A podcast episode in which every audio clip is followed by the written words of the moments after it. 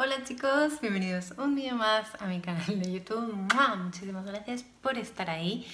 Y eso, hoy os quiero contar pues cuatro consejos que, yo le daría a una persona querida, ¿no? A algún familiar que quiero, a un amigo de verdad.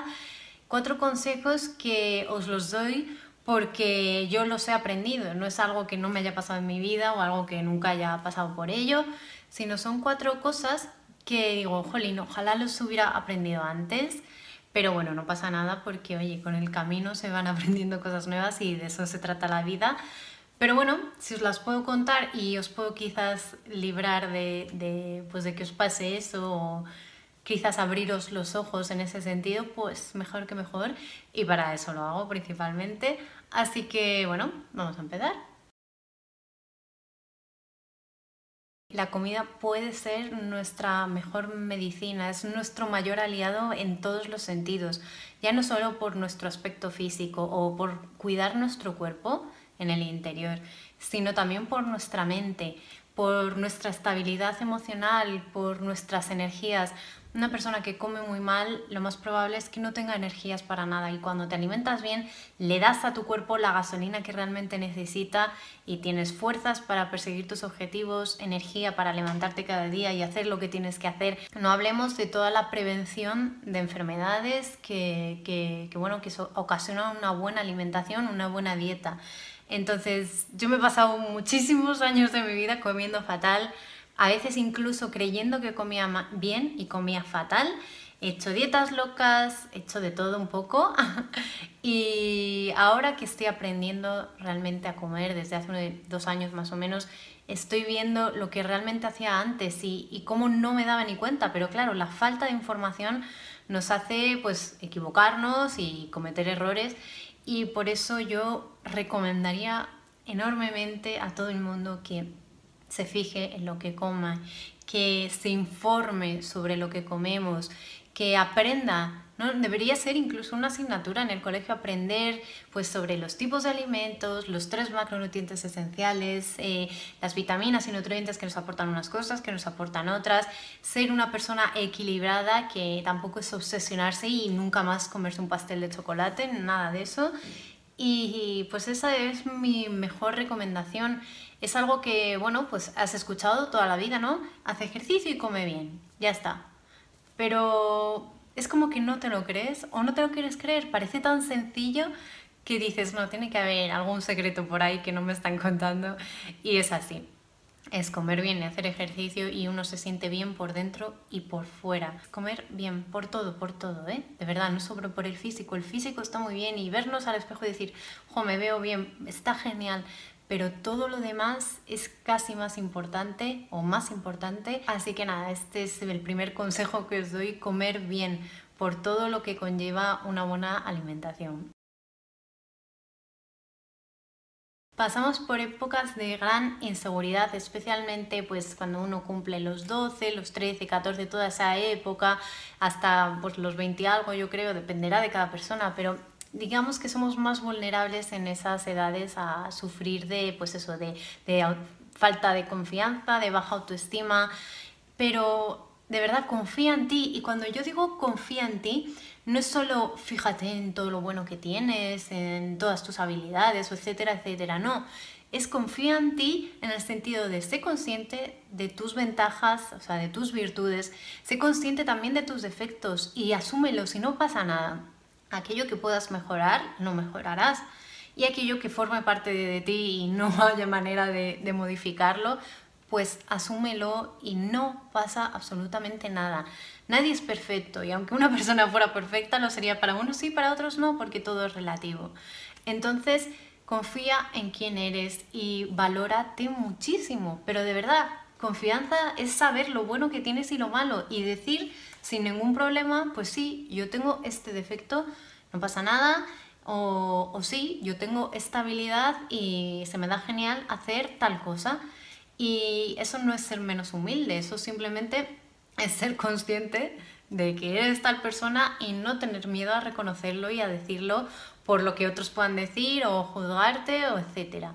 Entonces, de verdad la confianza en uno mismo te hace creer que puedes, te hace intentar muchas más cosas, te hace no ponerte tantas barreras o límites como solemos hacer. La confianza en, en ti mismo te hace sentirte bien, te hace ir con la cabeza bien alta sin, sin dejar de ser humilde, siendo una persona normal y corriente, pero que oye, dice, pues sí, este soy yo y, y confío en mi persona y siempre dispuesto, por supuesto, a escuchar a los demás y aprender pero la confianza es algo que yo no he tenido en mucho tiempo, no, tampoco es un caso extraño el mío, ni simplemente una, una persona con no mucha confianza en mí misma. Y es algo que estoy aprendiendo ahora a ganar día a día y que cada vez tengo más confianza y me hace sentirme muy bien y sobre todo me hace sentirme que no hay límites. Así que confía en ti mismo, de verdad, no, no hay motivos para que no dejes de hacerlo. No seas la víctima de tu propia película, no procures eso, pues ser siempre el que lo pasa mal, el dolido, el afectado, porque no das pena a nadie, por mucho que te hagas la víctima. ¿Por qué os cuento esto? Yo, pues, no sé, a lo largo de mi vida eh, me he hecho la víctima normalmente, pues en discusiones o en lo que fuera. Si algo me pasaba, ay, pobrecita, era la víctima o yo me creía la víctima porque, no sé, cuando uno empieza a hacer eso, es difícil darse cuenta de que uno se está haciendo la víctima y asumirlo sobre todo. A mí me ha costado porque no es algo bonito de decir, pero es verdad que yo me he hecho la víctima y me he hecho la débil y me he dado cuenta que cuanto más lo hacía, lo único que trataba yo era de conseguir ciertas cosas o conseguir salirme con la mía o bueno, aunque sea conseguir salirme con la mía, aunque sea solo hacia mí misma, aunque no sea hacia otros. Y la realidad es otra. Este mundo es como es, este mundo no es un mundo justo y hay que asumirlo y tirar para adelante, pero haciéndote la víctima no vas a conseguir nada, no vas a dar pena a otras personas ni vas a conseguir lo que quieres solo por ser una victimilla y si lo consigues ni siquiera es algo bueno porque solo fomenta que sigas haciéndolo. Entonces, muchas veces somos mucho más fuertes de lo que nos creemos. Y yo me he dado cuenta de eso, de que soy muchísimo más fuerte a todos los niveles de lo que yo pensaba que podía llegar a ser. Lo mejor es afrontar los problemas con fuerza y demostrar que eres fuerte y que te caes y te puedes levantar. Y cuidado, ser fuerte no quiere decir no pedir ayuda, no llorar o no derrumbarse de vez en cuando. No, todo lo contrario. Ser fuerte es alguien que realmente pues, se puede caer y se vuelve a levantar y ya está. Y eso es lo que valoro. Y la gente que llega lejos es la gente fuerte, fuerte.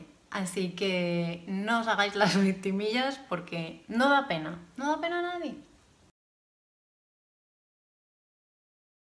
Y mi cuarto consejo es que eres la media de las cinco personas con las que pasas más tiempo. Esto no lo he inventado yo, esto es una realidad que se comenta y eh, yo he comprobado que es así y eres la media de las cinco personas con las que pasas más tiempo. Por eso, eso es una realidad de los seres humanos, e incluso con los animales, podríamos decir que ocurre así con los animales que van en manada. Pero, mm, no sé, eh, si no conocíais esta teoría, digamos, podéis abrir los ojos a partir de ahora y daros cuenta realmente de, lo que es, ¿no? Cómo nos mimetizamos eh, con la gente que tenemos más cerca. Porque una persona que es muy negativa y está todo el día, que si esto, quejándose de esto, de lo otro, al final tú te acabas quejando también, aunque no seas una persona de por sí tan negativa, porque se contagia, la negatividad se contagia, vamos, como un virus. Entonces, eh, al igual que si eres una persona quizás un poco más pesimista y estás rodeado de, personas optimistas que te van a decir, venga hombre, que sí, tira para adelante y puedes con todo, etcétera, y que te animan y te apoyan y están ahí, vas también a contagiarte de, de ese optimismo y de esa positividad. Entonces tienes que tener muchísimo cuidado de con quién pasas tiempo, perdón hay que tener eh, mucho cuidado con los amigos que eliges, con la pareja que eliges. La familia o los compañeros de trabajo, de clase, pues bueno, son los que te tocan y ahí está difícil que, puedas hacer nada. Luego hay otros temas quizás de intentar bloquear pues eso, sus negatividades o sus paranoias, pero en cuanto a las personas que realmente puedes elegir, yo recomiendo que tengas mucho cuidado, sobre todo pues a partir de cierta edad, cuando uno es más joven pues quizás no se da cuenta de estas cosas, o por lo menos así era en mi caso. Pero cuando vas creciendo y te vas dando cuenta de quién eres realmente, de qué quieres para tu vida, es muy importante que elijas bien a las personas con las que pasas más tiempo, a tus amigos, a tu pareja y, bueno, si puedes elegir por el motivo que sea a tus compañeros de trabajo, a tu jefe, etcétera, pues mejor que mejor. Pero de verdad que es muy importante porque nos afecta mucho la, la actitud de otras personas, aunque nos creamos que tenemos mucha personalidad y puede que la tengamos, aunque nos creamos muy fuertes o gente con un carácter especial, de verdad, de todos modos, siempre, siempre acabamos contagiándonos un poco nuestras actitudes y, sobre todo a la hora de conversar. Entonces es muy importante por eso que te des cuenta con quién estás pasando más tiempo.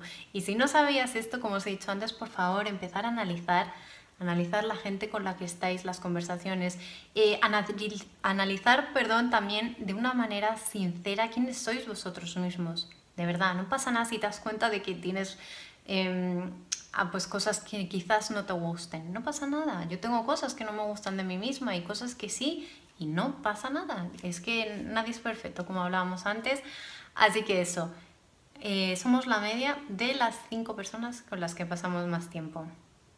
Hay que estar atentos. Pues nada chicos, estos han sido cuatro consejos que realmente le daría a una persona que, pues, que le tengo aprecio y que quiero lo mejor para esa persona. Son cuatro cosas que yo me he dado cuenta a lo largo de, sobre todo de estos últimos años y que darme cuenta me ha servido de muchísimo para bien, para bien, todo para bien. Y como siempre, muchísimas gracias por estar ahí chicos y os mando un besín enorme.